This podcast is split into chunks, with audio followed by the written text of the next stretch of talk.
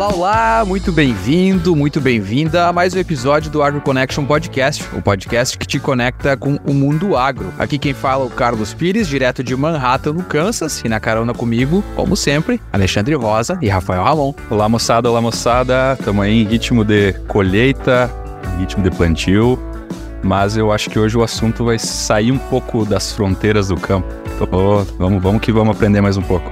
Olá, olá, meus amigos. E eu falando aqui de Porto Alegre. Também, né? Mais uma vez, ansioso, porque a gente sempre traz alguém aí pra algo que a gente com certeza vai aprender. Então, ansioso aí por, esse, por, esse, por essa conversa com esse ilustre convidado. E eu não tenho dúvida, né? E até tanto eu como o Alexandre, né, Alexandre? A gente participa muito, o Alexandre participou é, com estudantes, a gente sempre tenta aprender como fazer networking. Toda vez que nós tínhamos uma reunião aqui sobre isso, eu lembrava de uma pessoa especificamente e é com ele que nós vamos conversar hoje.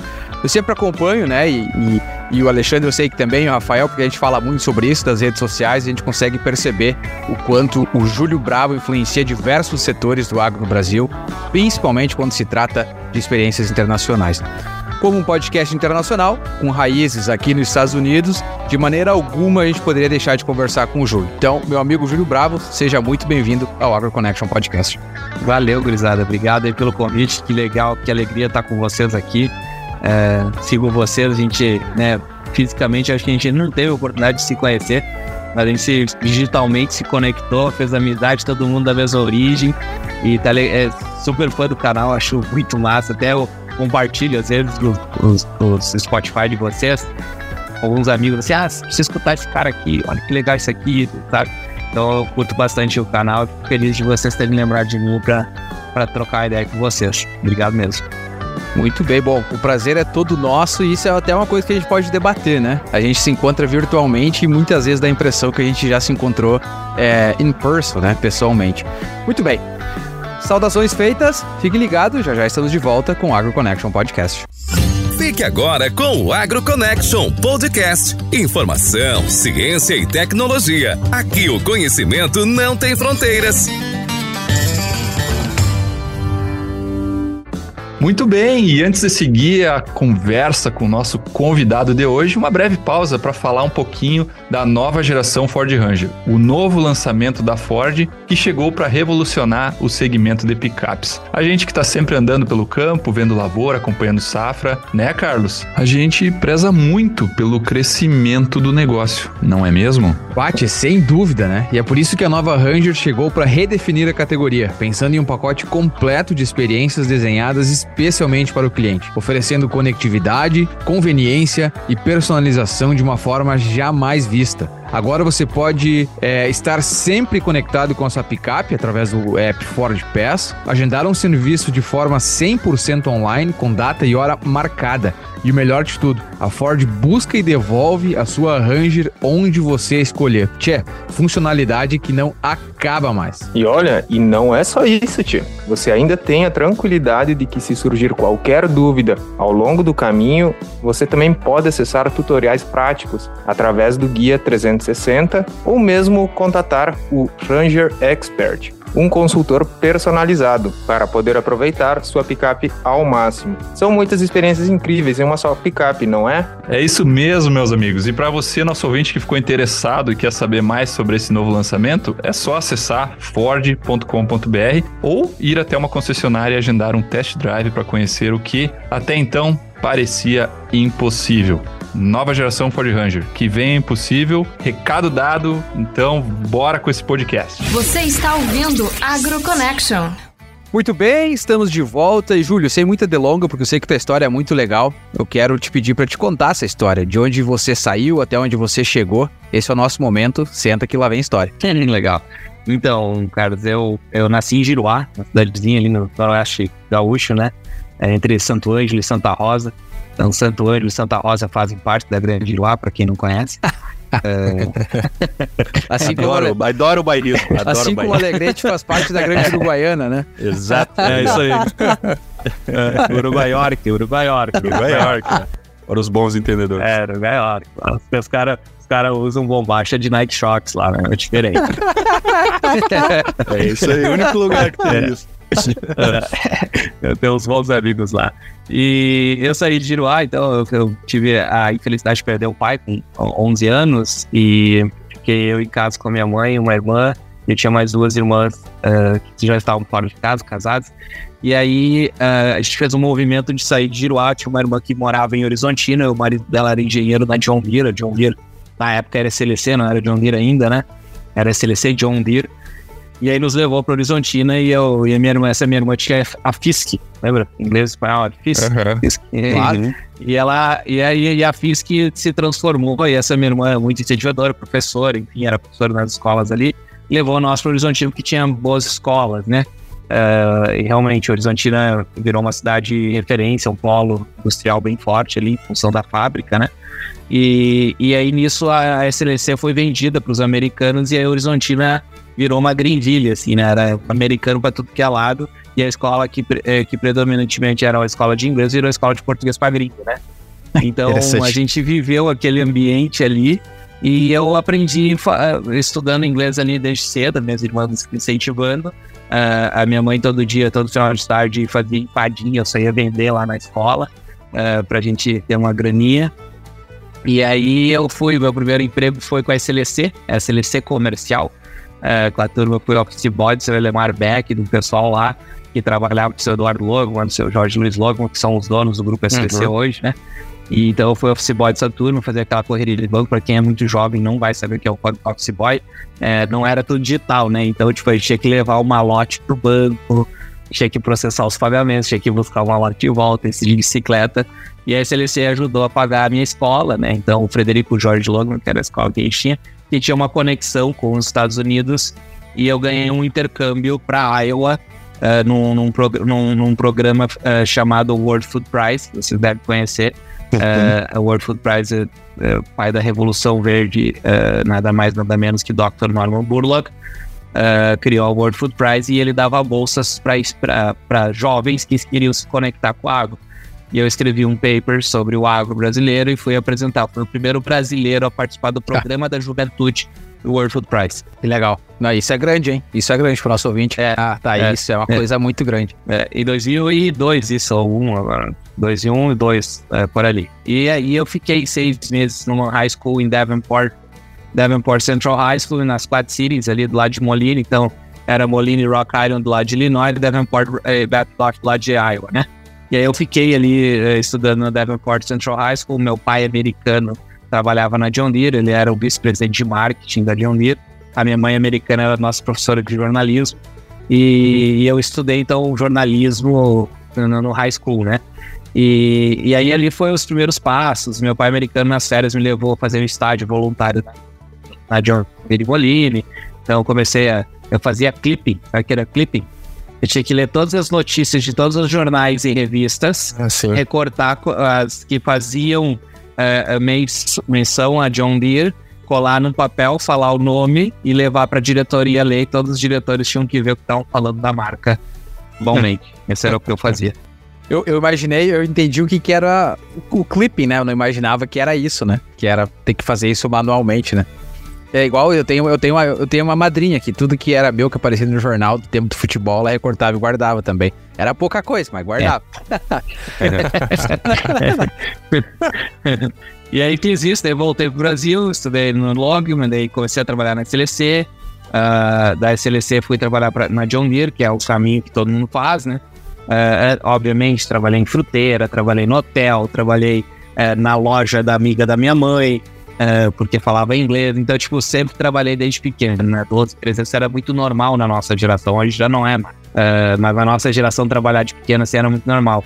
E era divertido, né? Era meio que um passatempo legal e você ainda ganhava um dinheirinho. E aí eu fiquei na John Deere e na John Deere eu conheci esse cara que me mentorou, uh, que era o Paulo Herman, que era o, ele na época era o diretor de marketing da John Deere e ele me ajudou a pensar alguns passos da minha vida, enfim, e olhar sempre para oportunidades e foi um mentor meu lá no começo da minha carreira. Trabalhei no marketing de onde eu fazia parte de recepção e visitas à fábrica aos gringos que vinham visitar a Horizontina. Como a Horizontina exportava colheitadeiras para todos os cantos do mundo, eu recebia aqueles grupos de clientes da Polônia, da, da França, dos Estados Unidos, uh, de todos os cantos do mundo. Então, a Horizontina virou essa referência global, né? Uh, de, de visitas. É até difícil de imaginar, né? Uma cidadezinha é. lá do noroeste é. gaúcho, que pouca gente conhece, né? Ter todo esse, todo é. esse é. essa relevância global, né? Com uma marca que é. Eu nem falei da Gisele, né? Eu ia falar isso. É. é. é verdade. Pra quem tá aqui nos Estados Unidos, é a esposa do Tom Brady. Né? É, não é mais. Não é mais. Ex-esposa, né? E também time. E também time do, do Horizontina Futsal, né? Da, é, da John Deere, né? Pô, tá louco. Sim. Que massa. Eu fazia o time, eu era, eu era voluntário do time, eu fazia parte de comunicação do time. Tirava as fotos, viajava pro time, é, quando a John Deere fez essa aquisição, ela fez essa aquisição é, para ficar popular. As pessoas não sabiam que era John Deere. Então foi uma forma barata que eles encontraram de popularizar a marca, levando para os canais, mídias, televisão, enfim, não era como é hoje de mídia social, né? Era o Orkut naquela época. uh, então ele fez isso. Ele, eles fizeram a aquisição do time, que era o Caipirinha, que era o time local, trocaram para John Deere Futsal e começaram a trazer jogadores de nomes bem renomados da indústria de futsal uh, mundial até, né? Veio gente da Rússia jogar ali. Uh, foi bem legal essa experiência para nós todos, legal. assim. Pô, até eu joguei no ginásio é. da John Deere, isso aí vocês não sabiam, né? ah, é? Eu tinha um, meu, meu vizinho e padrinho, ele tinha uma montadora de, de é, enfim, equipamentos elétricos, né? De fazia montagem elétrica. E ele, o, a empresa dele fazia montagem para John Deere. Aí a gente teve um jogo. Ah, fornecer. Teve um jogo nosso, do, né, do, time desse meu padrinho contra os funcionários de, da John Deere. Não faço ideia do ah. resultado, mas lembro de ter, ter jogado lá. Legal. É, foi bem divertido essa fase. Eu foi, isso foi uma coisa do Paulo, o time do Paulo, enfim. Todos, todo, toda a diretoria do time eram voluntários, então eram os funcionários de recursos humanos, do financeiro, é, eles que faziam a gestão do time. E o time chegou na Liga Nacional, né? É, é, jogou a Liga Nacional, foi bem legal. Então, tipo, ganhou o Campeonato Gaúcho, da bronze, da prata, da ouro. É, foi bem divertido aquela fase. E aí, é, eu não muito satisfeito depois de ter voltado. Tu vai para os Estados Unidos, você sabe como é ir nos Estados Unidos, né? Você vai para lá, volta, uh, e quando tu volta, uh, você não cabe mais no local, né? Parece que você viu demais e, e vocês devem, tá, devem pensar isso bastante ainda hoje. Imagina você com 16, 17 anos. Então eu fiquei com essa ânsia de viajar, queria viajar, mas não ganhava o suficiente para isso, né? E nisso comecei a fazer faculdade de Relações Públicas em Juiz, então Horizontina em Juiz era 100 quilômetros, né? Era 100 quilômetros para ir todo dia, às 5 e 18 voltava meia-noite e meia, 7 horas da manhã eu tava na John Deere, então esse foi o perrengue da época de faculdade, né? E a John Deere ajudava a pagar a faculdade, então pagava o ônibus, aquelas coisas, né? E, e, e aí eu, eu queria muito viajar e não tinha como, e aí lendo o Zero Hora um dia, vi que eles estavam é, contratando pessoas que falavam inglês para trabalhar em navio de cruzeiros. E aí eu mandei meu currículo. é, os caras me chamaram, é, liguei e falei que tava doente, não ia, né? Pedi demissão. Quando eu eu tava embarcando em Veneza, né? Então eu fiz um curso. É, teve um monte de coisa que teve que fazer, enfim. Larguei a carreira de executivo para tentar, ou nem era executivo na época, era estagiário, né? É, larguei essa oportunidade de tentar crescer, enfim, dentro da multinacional. E para quem é de Horizontina, largar John Deere era um negócio. É. Assim, tipo, é que nem o Tom Brady mandar a Gisele a merda. É. Tipo, despatriar, né? Quase que despatriar. É. Exato. É. Então eu fui, cara. Aí eu fui, não sabia o que, que ia ser e fui ser garçom de navio, cruzeiro. Ser garçom, era lavador de copo no começo, daí subi pra garçom, aí subi pra bartender, daí os caras me conheceram, daí eu, eu conheci lá um pessoal, e me ajudou, me ensinou outras coisas e eu virei segundo oficial de comunicação. Uh, no navio, usava branquinho, uh, morava no. Comecei morando no menos 3, terminei morando no 11 primeiro, na ponte, perto lá da ponte comando.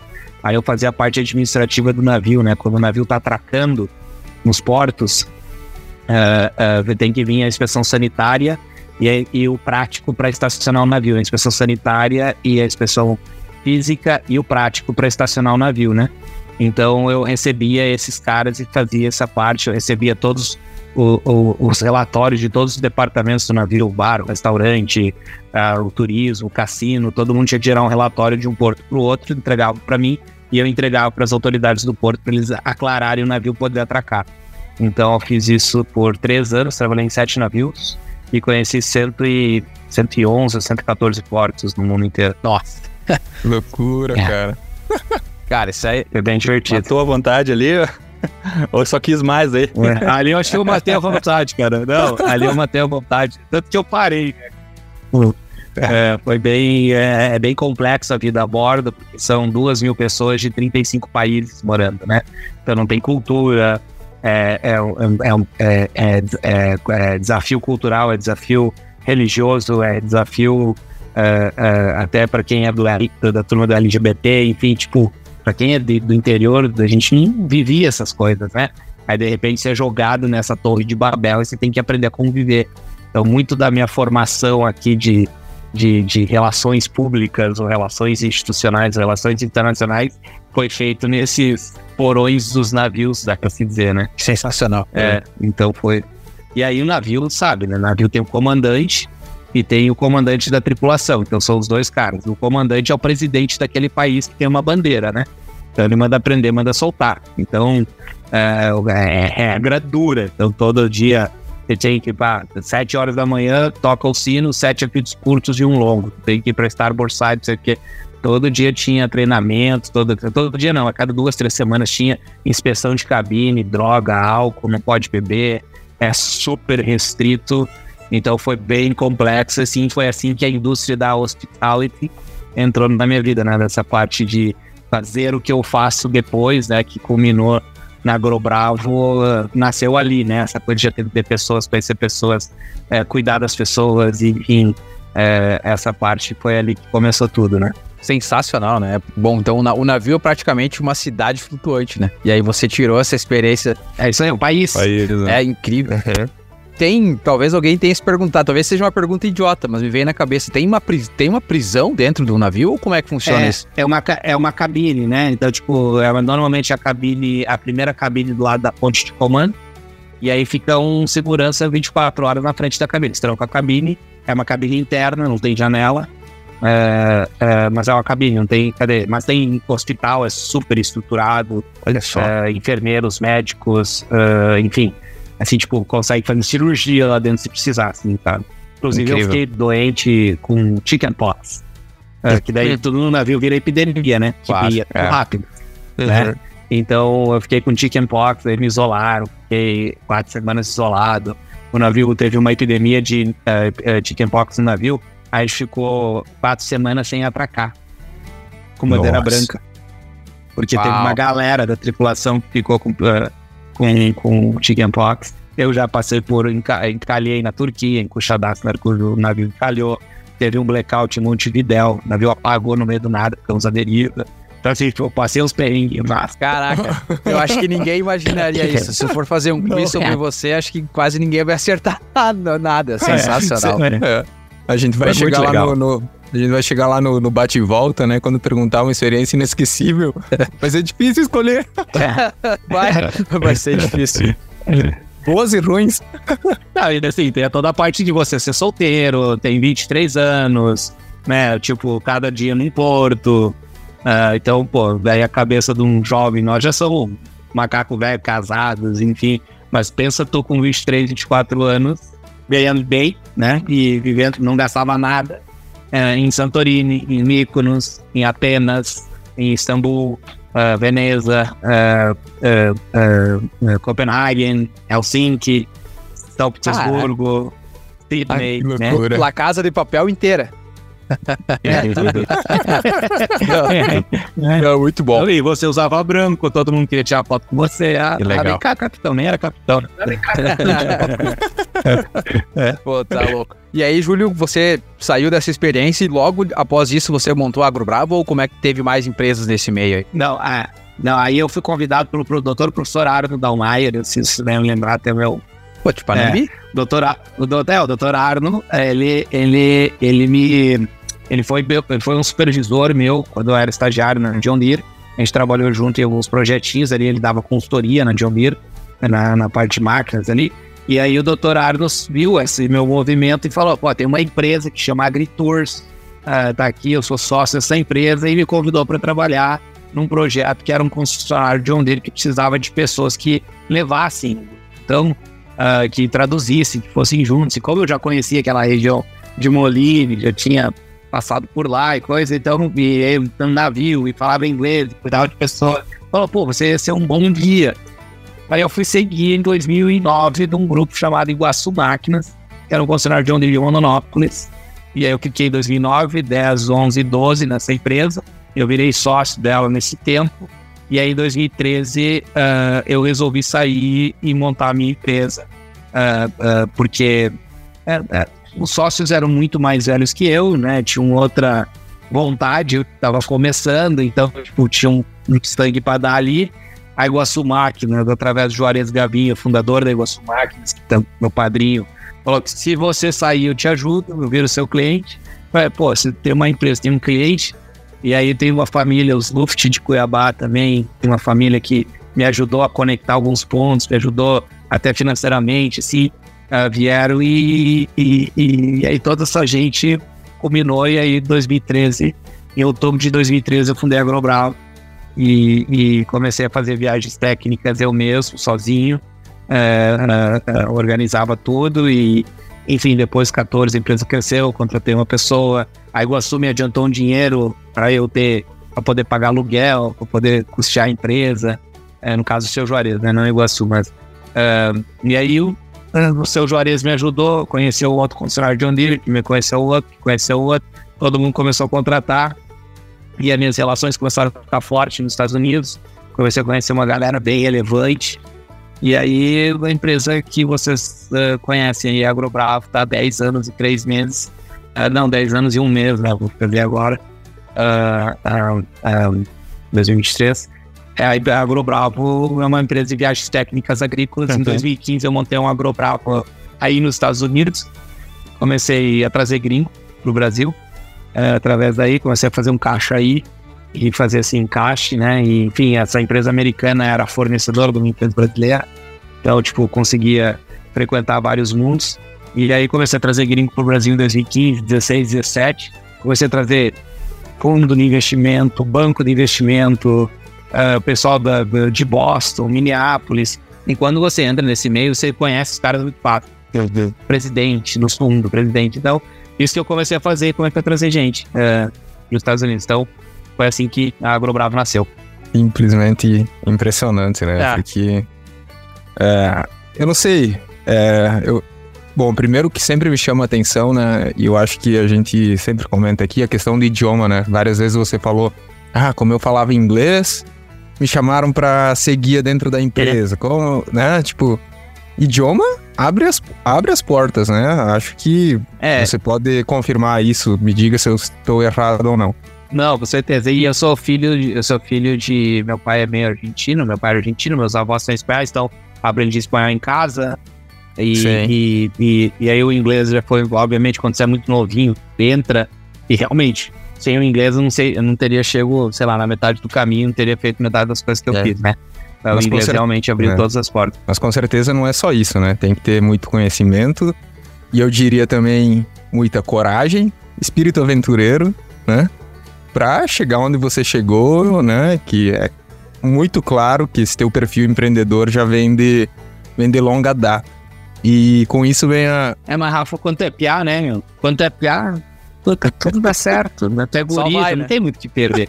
Hoje que é mais difícil, é. assim, tipo, hoje, é. depois de 40 anos, com dois filhos, empresa é. e gente pra pagar e não sei o que, né? É. Fica mais complexo. É. Mas no começo, cara, só vai, porque o conhecimento vem com o tempo, né? Não tem claro, conhecimento. Claro, vai. Claro.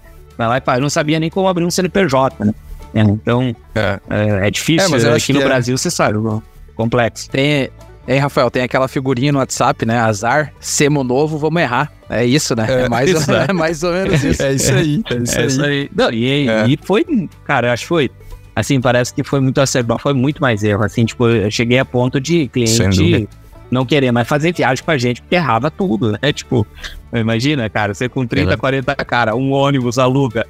Não, é agora que a gente tem WhatsApp, que a gente tem telefone, que a gente pode ligar para os Estados Unidos. Nossa. Isso faz dois, três anos, cinco talvez, né? Que a gente é. consegue. Eu consigo fazer uma conta americana no meu celular, eu tenho um celular americano e um celular brasileiro. Né? Então, tipo, é agora que a gente tem essa conexão em massa, mas na época, cara, era tudo por e-mail. Daí, tipo, cara, cheguei uma vez, eu andei 400 quilômetros, fomos num, uma estação de experimento de arroz aí no, no, no, Missouri, acho que era, não lembro onde é que era. Chegamos lá, tava fechado. Lógico que tava fechado, era domingo, porra. Né? É. Tipo, o cara. com 30 caras dentro do ônibus, cara. Isso aconteceu com a Iguaçu Máquinas em 2009. Então, tipo, é, não tinha né, essas conexões que a gente tem hoje. É muito fácil viajar, né? Muito fácil fazer conexão. E, obviamente, que depois que chega no nível. Mas, assim, eu, eu conheci uns caras muito legais na vida, né? O Paulo Herman foi um deles e o Paulo me abriu muitas portas.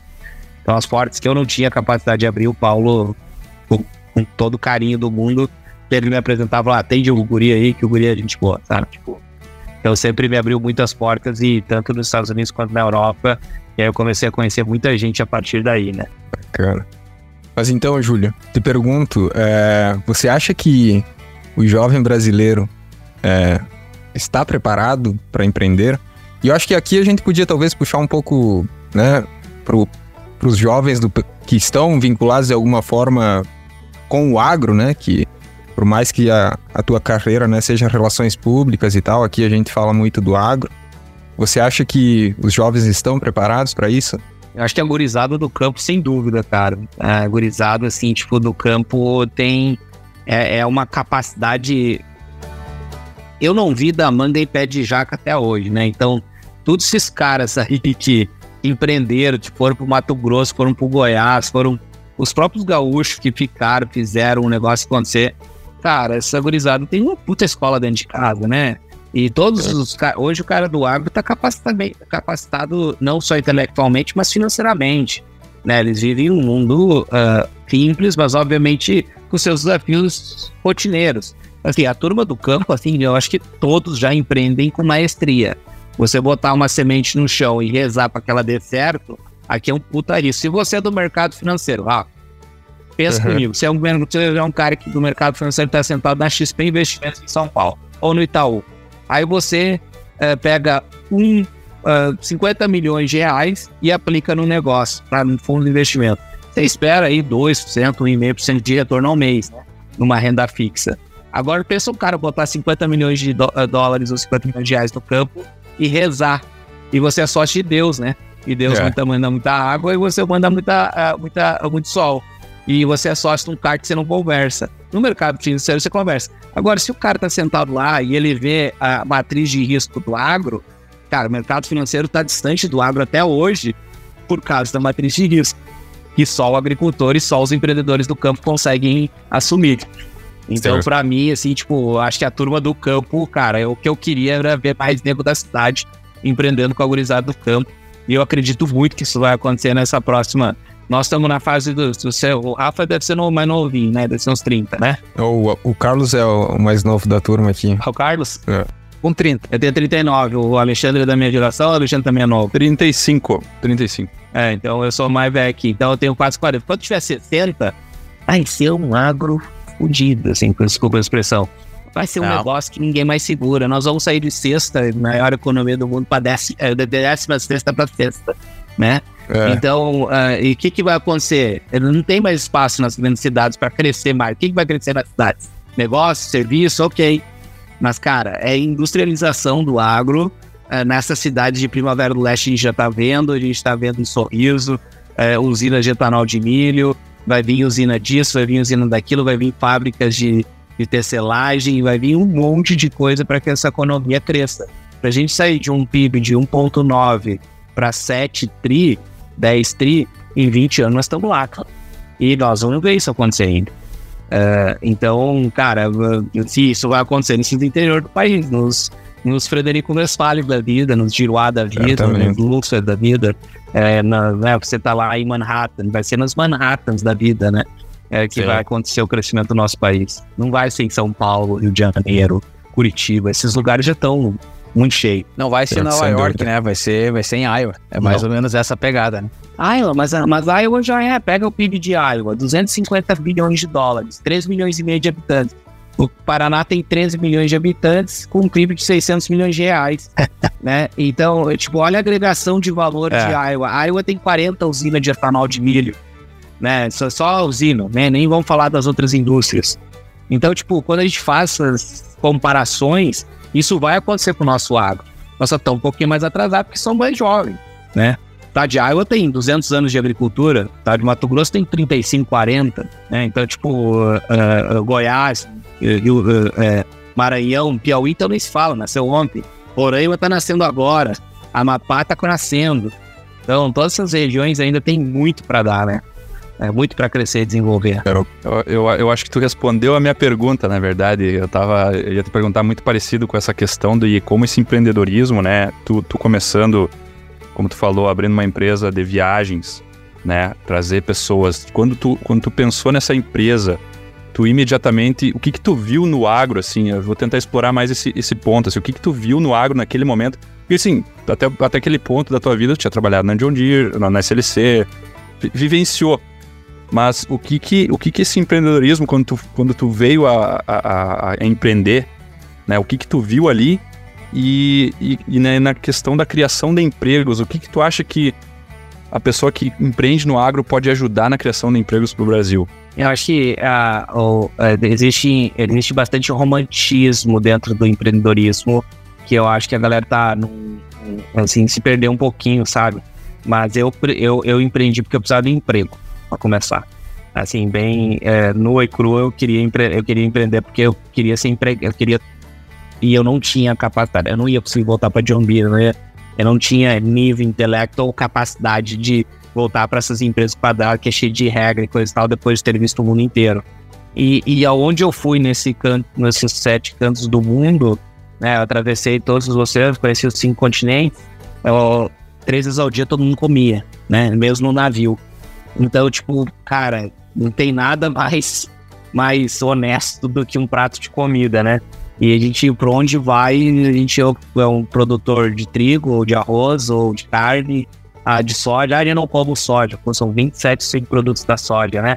É, a gente come soja, a gente veste soja, a gente tem soja no cadarço né, do, do tênis, né? Tipo, no, no rímel da, das mulheres. Enfim, tem um monte de coisa da, da soja que que pivota da soja, digamos assim.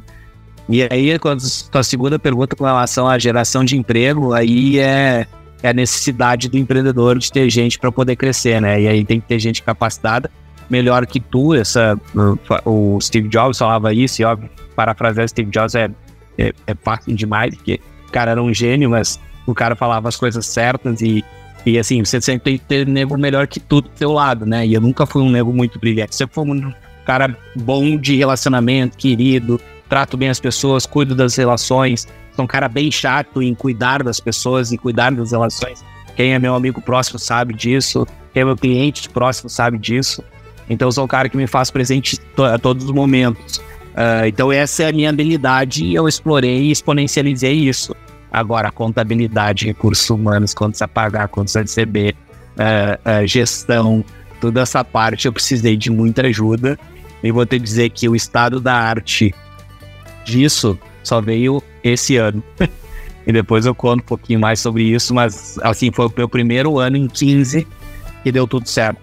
Né? Tipo, que não fiquei com conta para trás, que não ficou, ninguém morreu, que, sabe, que ninguém, é, que não aconteceu nada, deu tudo certo com esse ano, foi a primeira vez em 15 que assim, eu encontrei uma turma que me substituiu naqueles departamentos que eu não sou bom. Uhum. Uh, então, e, e, deixaram fazer aquilo que eu sou muito bom, que é conexão, que é relacionamento, que é manter conectado, que é abrir aquela porta, que é isso, que é aquilo, né?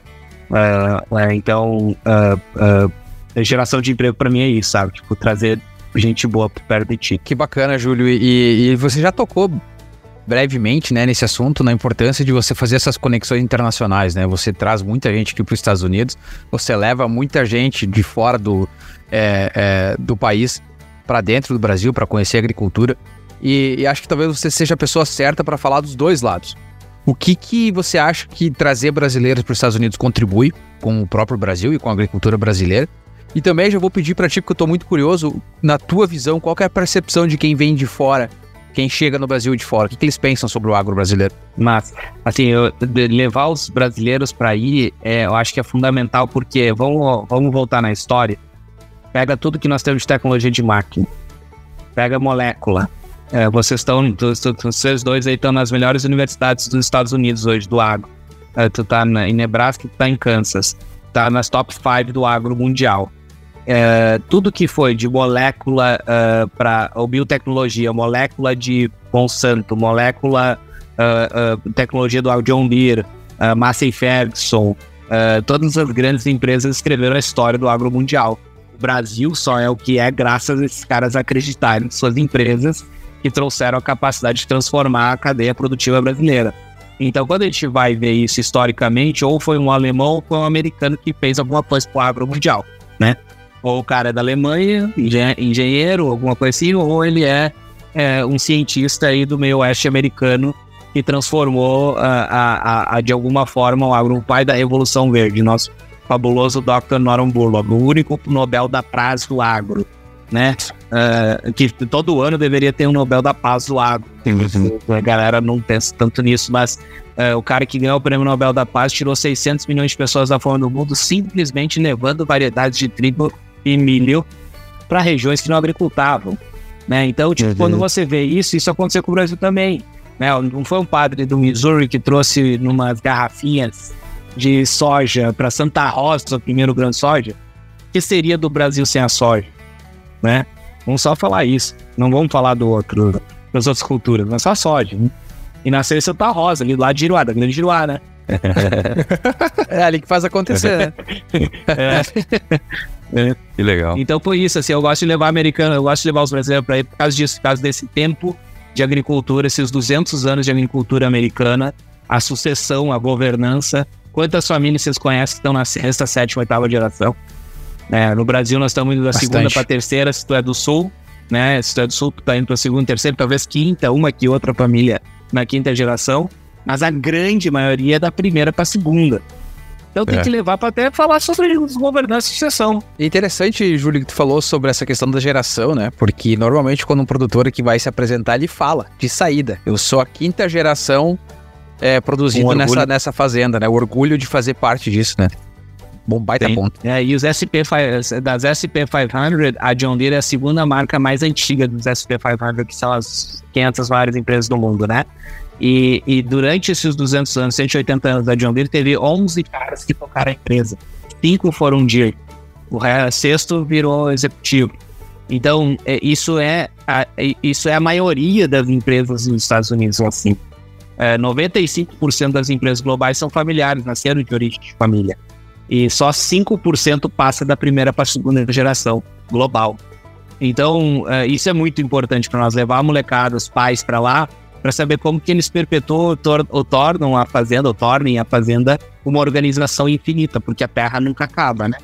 E, e ela é uhum. é muito parecida com essas organizações infinitas, né? Então, como que a gente ajuda eles a pensar nisso? E quando a gente traz os gringos para cá, eu fico feliz da vida, porque é uma marca nacional o agro brasileiro, é, um, é, um, é o nosso principal trade, é o nosso principal branding, né? O agro, a vocação do Brasil é o agro, né?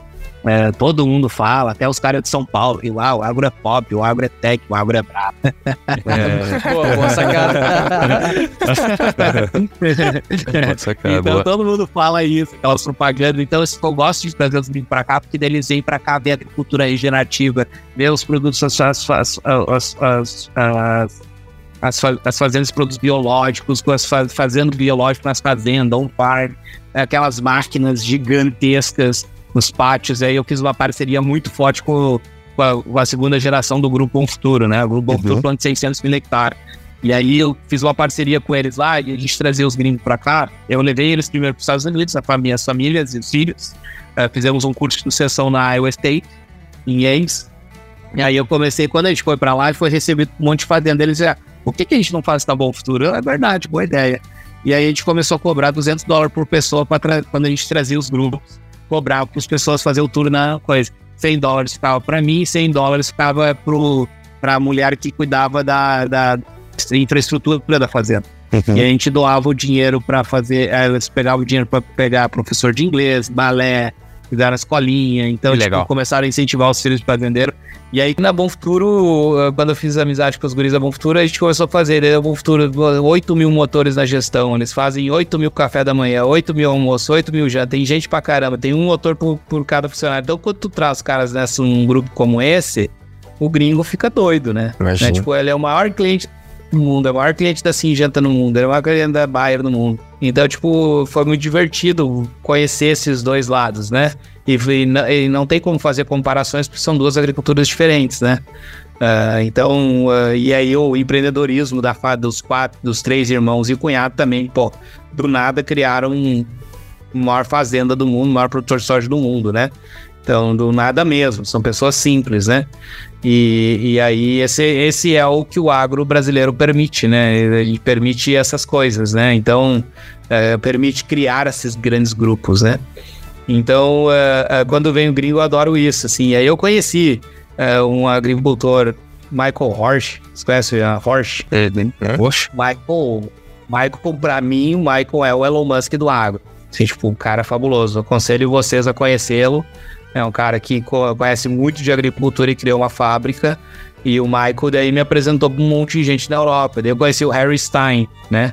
Não. Aí nos Estados Unidos. O Harry, puta, é o cara, um 100 caras mais rico do mundo. Ah. O homem mais rico do estado de Iowa, 85% dos royalties de soja voltam pra ele. O cara que criou esse movimento da, da mutação genética da soja. Aí quando tu conhece o Harry, você conhece o clubinho dele, né? Você fica amigo dos amigos dele, né? E os amigos dele é uma turma, né? Diferente. Pesada. É, né? é pesado. Nossa, o dono das usinas de etanol de milho aqui no Brasil, que é um fundo de investimento em Iowa.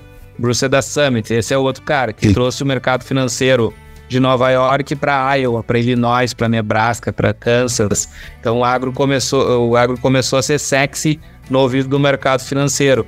E aí quando eu conheci o Bruce, conheci toda a casta de gente conectada a ele, né? Então, assim que foi indo, essas conexões foram acontecendo assim e foi e tá sendo super divertido viver essas conexões, né? Eu acho que não é pouco a gente falar que tu é o rei do networking do Pô, agro. Tá cara. de brincadeira. Pô, tá é, louco. Nossa. Acho que acertaria no em cheio essa expressão. Uh, muito legal. E acho que tudo, né, pelo que tu tá falando, tudo que envolve não só o teu business, mas quem tu é, é networking, né, Júlio? E, é. e, se tu puder, assim, né, muita, muita gente nova ouve esse podcast e que tá começando carreira, dá umas dicas pra turma de networking, o que, que por onde é. começar. Tu mesmo falou, cara, tu conhece, às vezes tu precisa conhecer uma pessoa, né, de uma pessoa que essa pessoa vai ter apresentar para outras cinco e assim vai, mas Dá uma dica aí pra nós, pra todo mundo. Eu acho que, assim, é, eu, eu, eu, eu escutei numa palestra do Paulo Herman no meu primeiro mês de estágio na John Deere. O Paulo era diretor de marketing, o Paulo falou assim, tava numa época de... Tava mandando muita gente embora. Então eu dei uma palestra lá motivacional pra galera não ficar tão triste, que puta... E aí ele, ele falou lá, cara, gente, vocês precisam aprender a fazer networking, vocês precisam cuidar do seu networking. Porque se tu perderes o emprego aqui em Horizontina, quem vai te colocar de volta no mercado é teu networking. Então, cuidem das pessoas que estão do teu lado, cuidem dos caras. Às vezes o cara que está do teu lado, às vezes o teu próprio estagiário um dia vai ser, vai pode ser teu chefe. Então, tipo, se relacionem bem com as pessoas. Mas eu sempre fui isso muito ao natural. Eu fui sempre muito amigo dos da molecada. Eu, meus, meus amigos gostavam de jogar futebol, eu gostava de ficar lá na arquibancada conversando com as gurias, as gurias jogavam bola.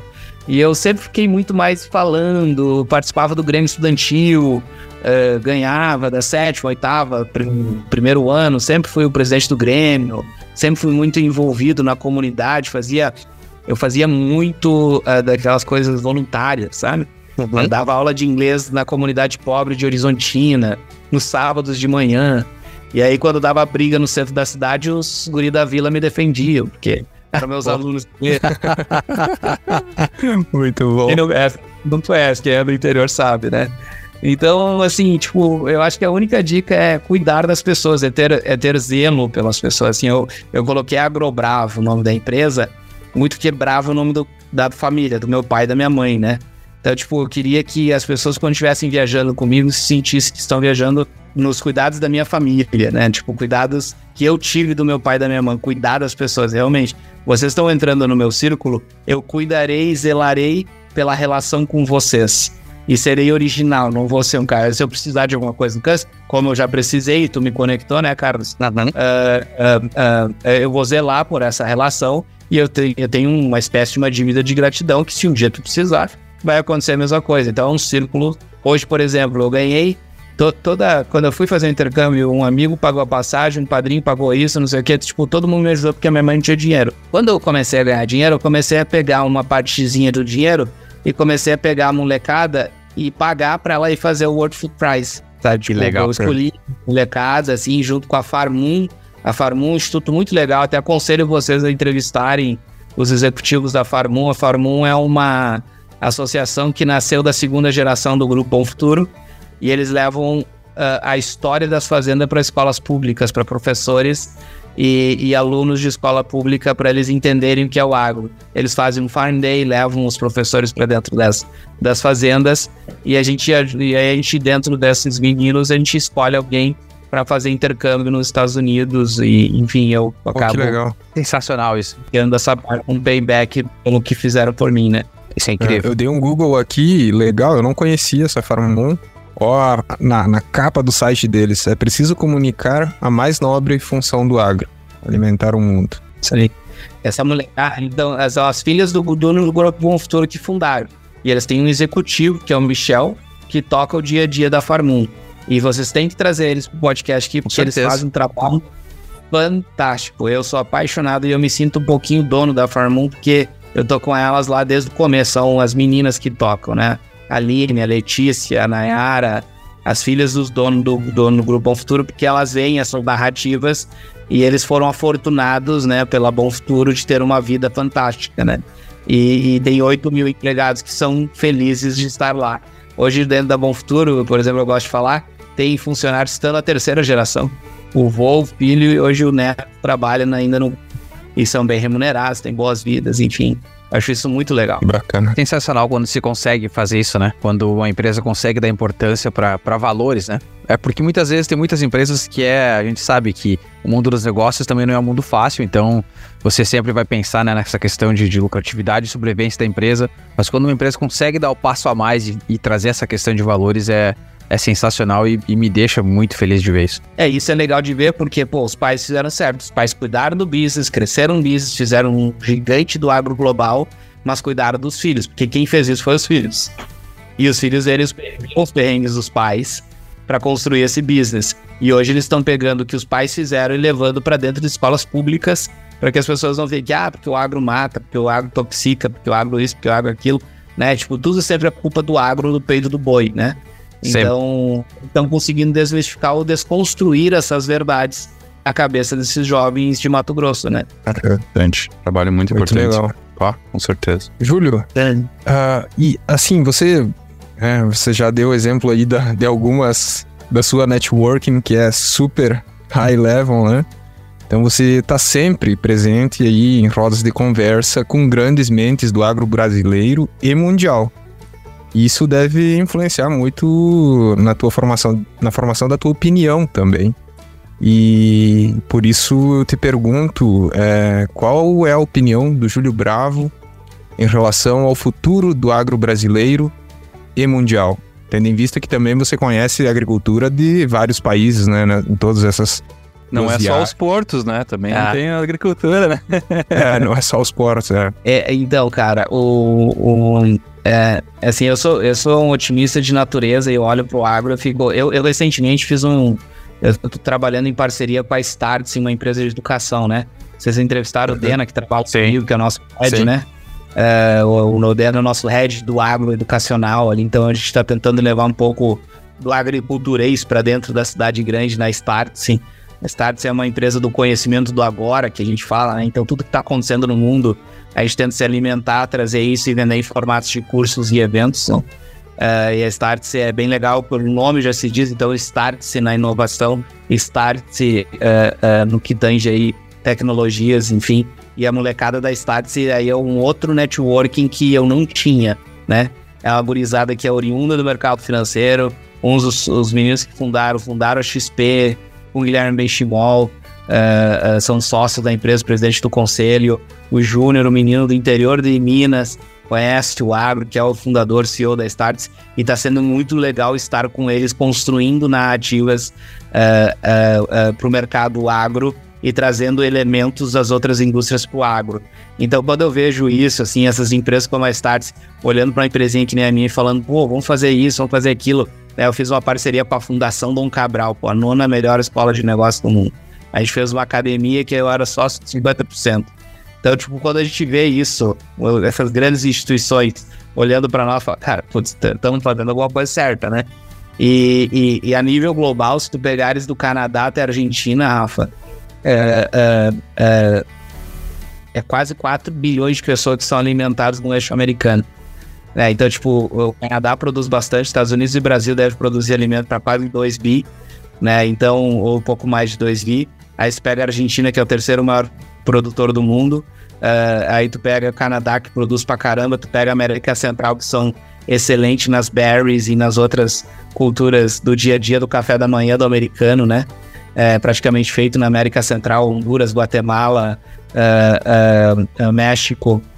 Então, tipo, quando a gente vê isso, a gente vê que metade do mundo se alimenta por causa do continente americano aqui, que a gente é um só, né? A gente não é, ah, o Brasil produz mais que os Estados Unidos. Cara, grande coisa.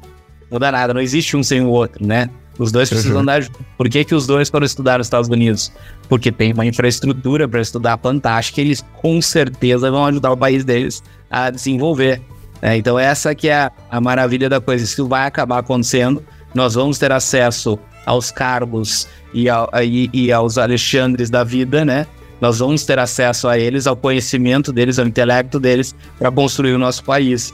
Então, assim, olhando para o Brasil, nós somos o bread and basket do mundo. E não, isso não é uma falácia, é que é verdade. É. Eu, tava, eu levei o governador Ratinho uh, eh, para uhum. Iowa. E eu apresentei ele para Kim Reynolds, a governador do estado de Iowa. E ele foi encantado, né? Pô, o Paraná, você sabe, tem 220 cooperativas que faturam 200 bilhões, né? É, são 224 cooperativas que faturam 200 bilhões de reais. O PIB do Paraná é 600. Uh, uh, e aí tu pega só, só as cooperativas. Então o PIB do agro paranaense é quase 60% hoje. Então ele quer, como governador, um cara super proativo, ele ganhou aqui reeleição com 70% dos votos. Aí eu fiquei amigo dele, conhecido, papá, vamos pra Iowa, tu precisa, tu precisa ver o que os caras vão fazer lá. Aí fomos lá na Kim Reynolds e a Kim Reynolds falou: O que, vocês que, que precisam de mim? Nós gostaríamos de levar os 6 mil alunos das escolas técnicas agrícolas estudar nas escolas técnicas agrícolas de Iowa. E ela falou assim para ele: se você fizer isso, eu pago 50% da bolsa. Nossa! É. Então, isso que transforma. É, é, esses nossos governantes precisam sair dessas cadeiras e ver o que dá certo no mundo. Aí tu pega um piá, que nem o, o, o, com todo o respeito da palavra, que nem o, o, o, Ratinho, 42 anos, com vontade de fazer é. as coisas, né? Muito bem formado, com um pai fantástico, com pessoas né, que não precisam disso, tá fazendo a parte dele. Então cabe a nós um pouco nos relacionar com esse meio político, porque é onde as coisas acontecem, né? É, eu, eu, como sonho, Rafa, eu tenho muita vontade de chegar aos 50, 50 e poucos e dedicar o resto da minha vida uh, de executivo para a política brasileira, para ajudar eles com as conexões globais que eu fiz, para ajudar. Então, tipo, eu quero devolver o que eu fiz. Eu não quero ser deputado, senador, não. Quero trabalhar no back-office ajudando eles a se conectarem melhor com as instituições gringas que eu conheço para ajudar o meu país a prosperar. E se a gente não fizer, se a nossa geração não fizer isso, a gente não vai chegar lá. Porque a gente uhum. só reclama das políticas brasileiras, né? Exato. É, como nos representa. Isso não né? ajuda em nada, né?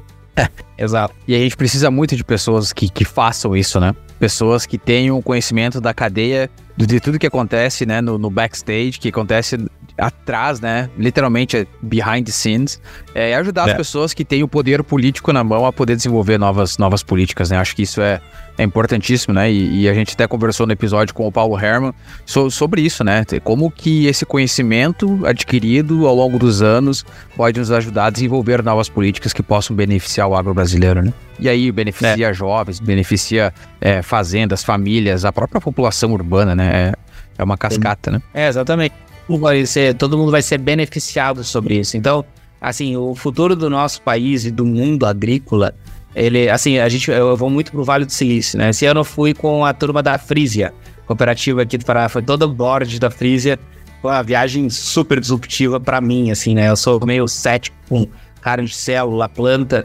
E aí, quando a gente visita esses caras, ele, a gente vê que eles estão tentando fazer alguma coisa interessante, óbvio, pelo empreendedorismo, quando tu vê a vontade dos guris de querer fazer as coisas. torrando dinheiro pra caramba para conseguir construir. Mas assim, na, na, nas outras tecnologias, né? Pô, isso aqui entrou, os nossos avós achavam que isso aqui era bruxaria, né? É. Falando na tela, pros nossos avós, isso aqui era, hoje a gente não vive sem. O Netflix hoje custa 25 reais. Então toda tecnologia nasce cara e fica barata. Isso que vai acabar acontecendo com essas coisas de laboratório. E o nosso artigo, aí eu acho que tem uma grande oportunidade para nós, que a gente estava falando, respondendo a sua pergunta. Nós temos que tornar os nossos artigos do agro tudo que a gente faz no agro, como a Louis Vuitton fez, como a Gucci fez. A gente tem que tornar o nosso produtor, os caras tem que ser mercado de luxo. Uh, a gente tem que, a carne tem que ser um mercado de luxo. Por que, que a gente paga 10 mil dólares numa bolsa? Por que, que eu não posso pagar isso tudo numa carne? Então, tipo, vai ter a carne cara, vai ter a carne barata, mas a gente tem que remunerar bem quem tá, tá no campo todo dia. Então a gente tem que se especializar um pouco mais em marketing, ser mais marqueteiro como americano, Acho que a escola de marketing americana e, e os Estados Unidos é o nosso Big Brother, né? Os Estados Unidos Realmente. é o Big Brother da Latina, né? Ele ajuda todo mundo, assim, tipo, ele tá sempre. E eu, para mim, assim, não tem nada melhor, não tem, não tem povo mais honesto, assim, tipo, honesto é uma palavra forte, mas mais uh, fiel como um americano, assim, tipo, eu sou muito grato a todas as pessoas americanas que passaram pela minha vida. Assim, todas. Não tem uma pessoa, assim, que eu tenho um question mark eu falo, essa pessoa, não sei. Todas as pessoas que eu me relaciono nos Estados Unidos têm valores muito certinho. Principalmente no meio oeste americano aí, né? Onde você vive. É, é, é, é assim. Eu, se eu tô contigo, eu tô contigo né? E, e vamos até o final, né? Isso a gente vê muito. Eles demora para né, pra te construir isso com um americano, né? Não é na primeira conversa. O brasileiro já é mais dado, né? Exato. Tu sai com o brasileiro, tu, tu se abre mais. Mas é bem isso aí, acho que o americano fideliza. A partir do momento que tu conquistou, é, é uma, uma relação de fidelidade, né? É, nós somos mais sanguíneos, né? Por, por latinos, somos sanguíneos. Eles não são tão sanguíneos porque eles vivem no frio, né? Então, é, é, acabam que a gente, a gente... Mas quando a gente faz amizade com o americano, cara, é pra vida. Eu tenho é. amigos... Uh, tem um Adam, era, fez intercâmbio comigo, pô, ele é vice-presidente do Bank of America em Charlotte. Até hoje a gente é amigo. Quando eu fui pedir a Poliana em casamento na Flórida, ele foi para lá. Que legal. Me ajudar. Sabe, assim, tipo, em 2013. Então, uh, uh, uh, essa coisa assim do agro global, de forma geral, o Brasil tem uma responsabilidade gigante, né? O Paulo sempre fala que o Brasil tem que crescer 10% ainda para sustentar. Todos os outros países não vão ter a capacidade produtiva que o Brasil tem. cara, assim, é, toda a parte de inovação, uh, uh, uh, AgTech, Foodtech, vai ser no nosso país, porque aqui a gente tem mais chances de acertar. Tem três safras, dependendo da região. Aí nos Estados Unidos, quando a gente vai tentar fazer alguma coisa, tem que esperar outra safra acontecer para testar, né? Alguma coisa. Então, tipo, aqui é tudo mais rápido. E o retorno do investimento no Brasil vai ser mais rápido, porque, de novo, tu tem três chances ou duas chances de acertar. Os Estados Unidos é uma só. Então, e todo o resto do mundo é uma só, né? Então, assim, a gente tá num. A gente, quando a gente olha pra frente, cara, vai ser divertido pra caramba envelhecer nesse país. Vai. Vai, vai ser. Ainda mais para quem tá ligado ao agro, né? Isso a gente vê muito e, e os Estados Unidos reconhece isso, né? É, e também respeita muito o brasileiro, né? Que é ligado ao agro, né? A gente estava na despedida do, de solteiro do Alexandre, em Denver, de professor Rodrigo Erlich, lá de Wisconsin. Ele falou extensionista, né? Ele trouxe, ele falou para nós o quanto quando ele fala que é brasileiro, quanto muda o olhar de quem tá na, na audiência, né? E eu percebo isso aqui nos nossos dias de campo, o Alexandre já falou isso também. É, a gente é muito respeitado quando se fala de agricultura, né? Isso é legal de ver, porque o brasileiro às vezes pensa que o americano enxerga o Brasil como uma terra pobre ou uma terra de, de apenas índios ou que só fala espanhol, né? Que eles nem sabem direito às vezes que a gente fala português. Mas não aquele americano que tá ligado ao agro, aquele americano que tá ligado ao agro sabe muito bem o que, que é o Brasil. É, eu, falo que, eu falo que existe dois Estados Unidos, né? Os das pontas. É, literalmente. É. Né? É, Nova York São Francisco é uma realidade totalmente distante do mundo, uma capitalismo selvagem, um negócio estranho de viver. Pô, Nova York, pagar um hotel de 45 metros, 400 dólares uma diária é um absurdo, né? É, é, e todo mundo quer ir pra lá, não entendo porquê. Agora, quando tu pega a meiuca americana, onde vocês estão, pelo amor de Deus, o que que é isso? É, Tipo, eu falo, cara, quando Deus é brasileiro, eu falo, mentira, ele só pode ser dele praça. Deus é gaúcho de mango. É. Não, ele é cara. Ele é, nasceu aí em Missouri, é, cara. Verdade. É americana, é muito linda, desenvolvida, pessoas fantásticas e, e o Rio Mississippi, enfim, tudo tudo, uh, Cristóvão Colombo chegou em 1492, Crist, uh, Pedro Alves Cabral chegou aqui em 1500. Oito anos de diferença, o que, que a gente fez de errado? Sensacional, Júlio, muito boa. As conversas muito boa pra gente refletir sobre muita coisa, né? Nos faz pensar, é, é, literalmente fora da caixa, né? Acho que isso é importante. A gente precisa fazer isso no agro, né? É, pensar fora da caixa. Agora vamos seguir para nossa parte mais não profissional, vamos colocar assim, né? Apesar dessa conversa ter sido extremamente descontraída, esse é o nosso bate-volta. Eu pergunto e você responde com a primeira coisa que vier na tua cabeça. Você está ouvindo AgroConnection. Uma experiência inesquecível. Ah, foi intercâmbio, né? É, sair de Horizontina com 16 anos para fazer intercâmbio nos Estados Unidos é, é é, é grande, né? E no meio tipo, oeste dos Estados Unidos, né? Vamos colocar isso, porque não foi para Orlando, não foi para Miami, não foi para Los Angeles, né? É. Foi para Davenport, é, é, é, Quad Cities, Iowa. E, né, tipo, realmente foi um negócio que moldou toda a minha vida. Né? Tipo, aqueles momentos dali, aqueles um aninho ali que eu fiquei na escola, moldou tudo que eu sou hoje, que eu faço hoje, as conexões que eu tenho hoje. Tudo, tudo foi aquele momento ali, foi realmente o, o, game changer da minha vida. Muito bom. E o sonho profissional? Cara, esse, essa pergunta é legal, mas eu, eu acho que eu tô realizando ele, sim, tipo, é, é, cara, fazer o que eu faço, viajar, conhecer gente, assim, tipo, cara, todo mundo que eu conheço fala, putz, você tem até dois colegas, a Gabriela e o Dena, o Dena vocês conhecem, né? E eles estão substituindo muito eu nas viagens, e isso tá bem legal, porque eu tô numa fase que criança pequena, essas coisas tem que ficar um pouco mais em casa. E eles estão encantados com esse mundo e curtindo, e eu vendo a curtição deles, eu lembro lá quando eu comecei, né? Uh, uh, não faz tanto tempo, assim, 10 anos atrás, é pouco tempo, mas uh, quando eu comecei, é, é, como era, era divertido, né? E como é divertido ver as pessoas aproveitarem esses momentos de viagem. Então, eu estou vivendo o sonho profissional, sim, sinceramente, sim. É, depois de me aproximar da Startse, ainda mais, porque a Startse está me ensinando a ler sinais que eu não sabia ler, a ver coisas que eu não sabia ver e me conectando com pessoas que não eram do meu meio, né? Então, uh, uh, eu estou realmente nesse momento agora, Carlos. Muito bom. E um hobby? Cara, meu hobby. eu, Cara, eu gosto de andar de barco. Não cansou? Eu... Não chegou? é, ia, ser, ia, ser, ia ser bem legal se o Júlio falasse, né, é viajar. O meu hobby é viajar. Não. A Poliana fica louca, a minha esposa fica louca com isso, porque eu chego de casa de viagem cansado, vamos pra praia, 200 quilômetros. Calma. E a gente faz isso quase todos os finais de semana, então eu gosto de barco, é, gosto de jet ski, é, fazer churrasquinho no barco, estar tá com a família, aquele momento ali com a família, o que é o meu hobby principal. Gosto de jogar paddle também, apesar uhum, de não ter jogado é bom. Eu gosto de paddle. É, paddle tem uma turma bem legal do paddle, então faz um ano que eu não jogo, mas eu gosto. Uh, enfim, esse é o meu, meu hobby principal. E acho que fazer, né, fazer amizade é um. Pode ser que seja um bom hobby meu e eu não levo como hobby, mas é um hobby que eu tenho. Fazer novas amizades. Hoje eu almocei com um cara que chamava Júlio, tinha uma fila no restaurante, falou, ah, posso sentar comigo? Eu conheci um cara ali, é meu vizinho, que nunca tinha visto. Legal. E fizemos amizade ali, trocamos telefone. Bacana. E a tua comida preferida? Cara, comida preferida é estrogonofe. Olha só que bacana. Com ou sem batata Nossa. palha? Com, com. com cogumelo? Sem cogumelo? Sem champignon? Sem champignon. sem uva passa. sem uva passa também, né? Essa eu vou falar por ti. E o lugar mais legal que você já visitou? Essa aí deve ser difícil pra te pensar, hein? Eu vou dividir essa em três, eu vou dividir essa em três, A, B e C, tá? Então, uh, praia mais legal, Bali. Tá.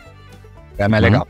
País mais legal, pra mim, Alemanha. Uhum. Uh, uh, cidade mais linda, Chicago.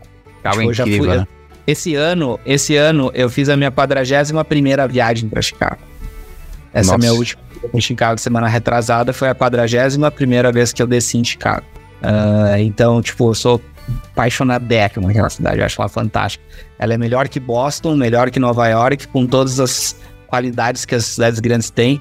não tem trânsito, é verde pra caramba, aquele lago é maravilhoso, aquele rio nem se fala. Até a loja da Apple é bonita, dá vontade de ficar lá tomando um mato. É. Na frente da loja da Apple ali. Eu, eu meu sonho É. era pegar uma cadeira de praia ali, você botar, abrir ali na frente e ficar tomando Ficar um ali. na loja. Aquela loja. Isso é muito fiquei, bom. fiquei triste agora, né? Hoje eu estaria, eu acho, talvez voltando de Chicago. É verdade. É, dia 8, domingo, tinha maratona, né, que era uma das majors. Eu tava inscrito, acabei não indo, obviamente, né? Por, por um bom motivo, né? Tenho uma, uma filha de dois meses em casa, então acabei não indo, mas, Ah, que legal. mas é, tá no. Tá no, no, no script aí participar da maratona em Chicago e conhecer essa cidade aí. Agora fiquei mais motivado ainda. Quando tu fores, é a minha cidade favorita do mundo. Quando tu fores, tu me pede, eu tenho uma coisinha, uma lista pronta aqui no meu né, notas, dos lugares Opa. que tu tem que ir, restaurantes que tu tem que ir. Muito Opa, bom. Vou pedir, vou lembrar. E Isso, a minha esposa sempre pede, né? Por que Chicago? Eu já fui três vezes pra Chicago e nunca fui pra Nova York. Não, não pretendo ir tão cedo. Quase fui em outubro agora, porque tinha o Grenal de, o Grenal de Bombacha lá. Essa era a única Ah. razão que eu ia pra, pra, pra Nova York. Mas se não, Chicago Nova York sempre... é legal, cara. Se não é tão ruim, mas assim, tu tem que uma vez na vida, tá? Então, tipo, tem, de novo, a culinária é muito legal, os restaurantes são muito massa, tem pontos muito legais pra conhecer, tem pontos específicos da cidade que vale a pena, assim. Ah, eu já fui 11 vezes pra lá e fui 11 vezes pra Paris, mas nenhuma das duas eu gosto de ir. Tipo, não é um negócio que eu tenho vontade de ir. Muito legal. E teu estilo de música preferida? Cara, tô numa fase country, caso Yellowstone.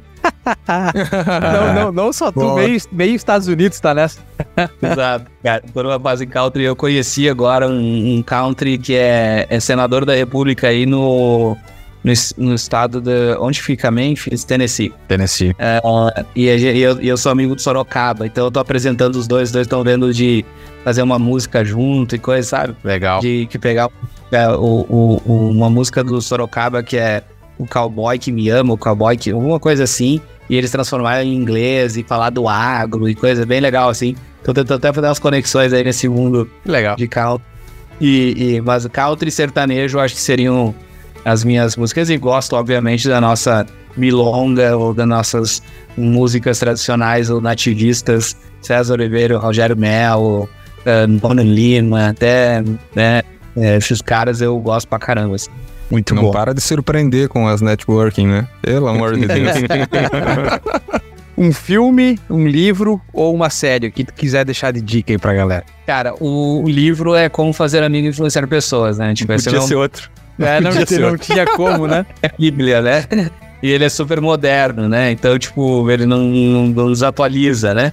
Então, é, é- é um livro que eu curto, eu sempre indico as pessoas de para tentar me entender ler, né? Dá pra É, entender muito. pessoa As pessoas depois de fazer Dale Carnegie, ela me entendeu mais até, assim, tipo, viu que é, eu organizo às vezes churrascos e eventos que é cansado e coisa e tal, para estimular o network, enfim, faço isso, é, cuido das pessoas, cuido do nome das pessoas. Filme, é, o filme que eu, eu gostei desse, da Liberdade, Um Som da Liberdade, é, que tá rodando agora, que me impactou muito. Esse é um filme já antigo também, né? Um sonho de liberdade. Ele foi lançado agora, é sobre crianças rapadas. Ah, não é o mesmo que eu pensei. Eu vi. é, é do Mel Gibson, o mesmo cara que ele fez no Paixão de Cristo.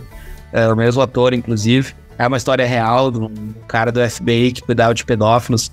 É, cara, esse filme me tocou muito porque a gente tem criança. né? É bom. Agora o, o Rafa vai entender. Então, tipo, é, me tocou muito assim porque puta, eu fiquei preocupado com esse, esse tráfico de criança. Achei isso um absurdo, não sabia que era tão grande. E, e música preferida, cara, eu gosto do daquela música do Luke Combs, Não. Fast Car. É bom. O Luke Combs é muito bom, né? É, Muito boa. É muito bom. daquela música. É. Legal pra caramba. E, pá, eu não sei se eu pergunto essa, né? Mas tem que perguntar pro cara no script. Qual que é o teu time de futebol? Eu- Perguntei já sem emoção. Eu, Grenal, time eu, Ah, tá louco, né? Pá, que barbaridade. Mas tá bom, né? Entendeu? Tem que. Da Libertadores, né? É, não, muito bom, Júlio. Sensacional essa conversa. É incrível, assim, a tua capacidade mesmo, né, de, de relações. E quando você falou do, é, é, do livro, né, de como influenciar pessoas, cara, acho que você segue a risca o livro. E eu lembro que a gente sempre conversa entre amigos, né, sobre o livro e. e e só de ler, eu, eu, eu começo a cansar de pensar o quanto você precisa de ter de dedicação mesmo.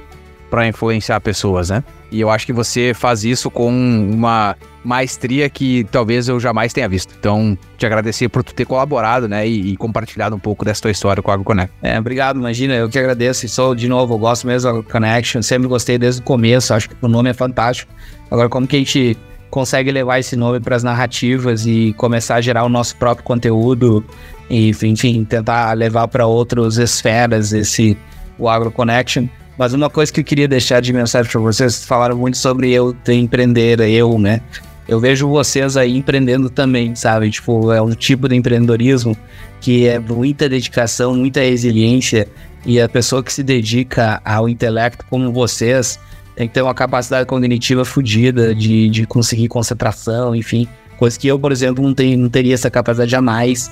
E a gente só consegue fazer o que a gente faz muito por pessoas como vocês, de estarem fazendo isso, né? Então, tipo, vocês estão empreendendo na, na indústria da educação.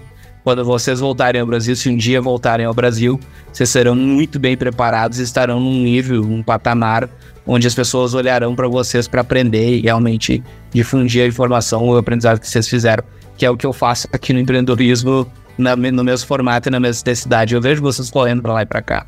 E fazendo teste, e não sei o que, indo no campo, e sujando, e daí tá, de repente tá viajando com a patroa, né? né? Você foi pra Escócia outro dia, né, Carlos? Linda Isso. viagem. Num congresso também. de ciência do solo, mas, mas também foi lua de é. mel, né? A gente tem que unir o útil ao agradável. eu, acho isso, eu acho isso fabuloso, né? Então, uh, uh, uh, eu, eu, eu, eu gosto de fazer o que eu faço e eu tenho certeza que vocês gostam de fazer o que faz. É isso que motiva, é isso que faz com que a gente seja quem a gente é e que a gente consiga ajudar todo mundo que está ao nosso redor. Então, uh, uh, não existe mochila pesada se ela não é bem dividida, né?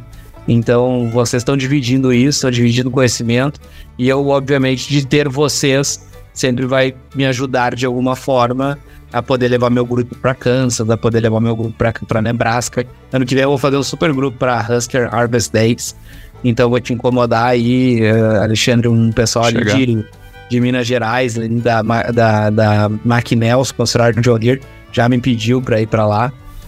Então a gente vai fazer um grupo para ir. Uh, uh, e então, assim, eu, eu, eu, falando do meu empreendedorismo, eu quero ressaltar o empreendedorismo de vocês. Então, tipo, sejam também uh, honestos com a capacidade de empreender de vocês dentro da indústria de educação. E contem essa história, né? Ajudem as pessoas a, a realizar esse sonho de estudar numa grande americana, né? se tivesse o Ivy League do agro, vocês estão nelas, né? É, é, né? Tipo, é, então eu fico super feliz de ver é, é, pessoas da mesma origem que eu fazendo o que vocês estão fazendo e vice-versa. Então, fico contente de poder participar com vocês, compartilhar um pouco da minha história e poder também aprender um pouquinho com vocês. E gostaria que a gente é, tentasse fazer algum tipo de rotina. É, sabe, tipo, me convidem para um co-host, deixa eu trazer uns outros caras do mercado financeiro, legal, sabe? Oh. É, é, eu sempre eu gosto depois de podcast, então é, é me convidem para trazer o cara da Startse, sabe? Tipo, vem, traz os caras malucos.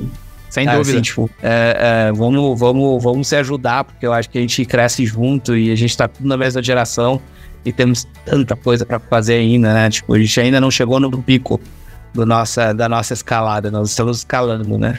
E quanto mais gente do lado nós escalar, melhor, né? Bacana. Não, também, uh, Júlio, gostaria muito de agradecer aí por você ter dedicado teu tempo para conversar com nós, compartilhar essa, um pouco dessa tua história inspiradora, né? A gente é um pouco mais jovem, né?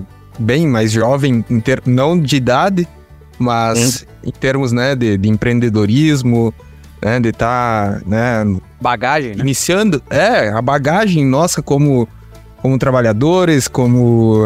Enfim, ainda é, é desse tamanho, né? Muito pequena perto da tua e a gente tá, aprendeu muito contigo aqui. É, com certeza a gente vai colocar a cabeça no travesseiro hoje e ficar refletindo um pouco também de todas essas. tudo que você passou para chegar até onde está. E. Bom, só, só tenho a agradecer aí por, por você ter compartilhado um pouco dessa história é, com nós aí. Obrigado. Obrigado, obrigado a ti, Obrigado pelas palavras. Júlio, muito obrigado, cara, por, por participar do nosso podcast, né? Fazia bastante tempo que a gente queria trocar essa ideia contigo. Uh, acho que tu tem. A gente tem muita coisa em comum. Eu diria que principalmente essa vontade de impactar pessoas que tu falou tanto nesse episódio e que a gente tem como valor e missão aqui, no, no não só no podcast, mas no canal, né? O Connection como um todo. E acho que a, esse aprendizado, esse networking que tu mostrou que ele não só é possível, mas, mas que ele nos ajuda e ajuda quem quem tá do outro lado também, né? Ele, é uma, ele realmente converge. E ouvir de ti não só as dicas, mas as inúmeras pessoas que tu conheceu na caminhada e como tu valorizou cada uma delas, com certeza te ajudaram a estar tá onde tu está hoje. E, e isso é inspirador para nós. Valeu demais. Obrigado, cara. Obrigado de coração. E eu levo sempre, eu sempre falo isso no final das minhas viagens, né? Eu tenho duas, eu tenho uma piada e uma, um sopro e uma piada. Ah, esse foi o melhor grupo que eu fiz essa semana. Né? Tipo, eu sempre falo isso pros grupos assim. Viajei com o cara uma semana, né? esse aqui foi o melhor grupo que eu tive essa semana. Aí os caras, ah, pensei que era o melhor grupo da tua essa semana. E o segundo é que eu sempre levo um pouquinho de cada pessoa, assim, tipo, realmente. Ah, só imagino. esse tipo de pessoa sensível que eu levo. Eu vou levar de vocês três também.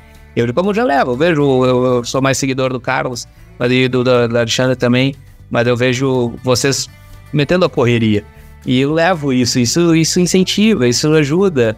Você quer saber mais, você quer consumir mais, você quer.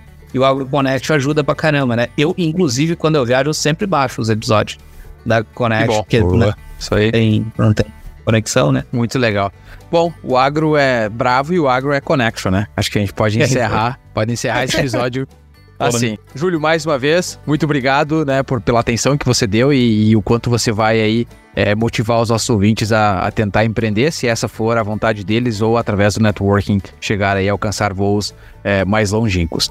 Você, nosso ouvinte, obrigado por ter acompanhado esse episódio com o Júlio Bravo. Você sabe já que para escutar os nossos episódios é no Spotify, na Apple Podcast, Google Podcast, entre outros, e também lá no nosso site www.agroconnection.net. Você também nos encontra nas redes sociais através do arroba o AgroConnection e também lá no YouTube, onde você pode acompanhar vídeos sobre a safra americana e também é, curiosidades sobre a terra do Tio Sam.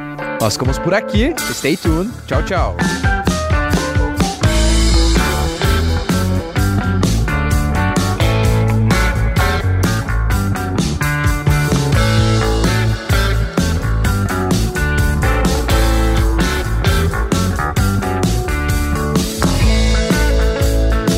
Você está ouvindo AgroConnection.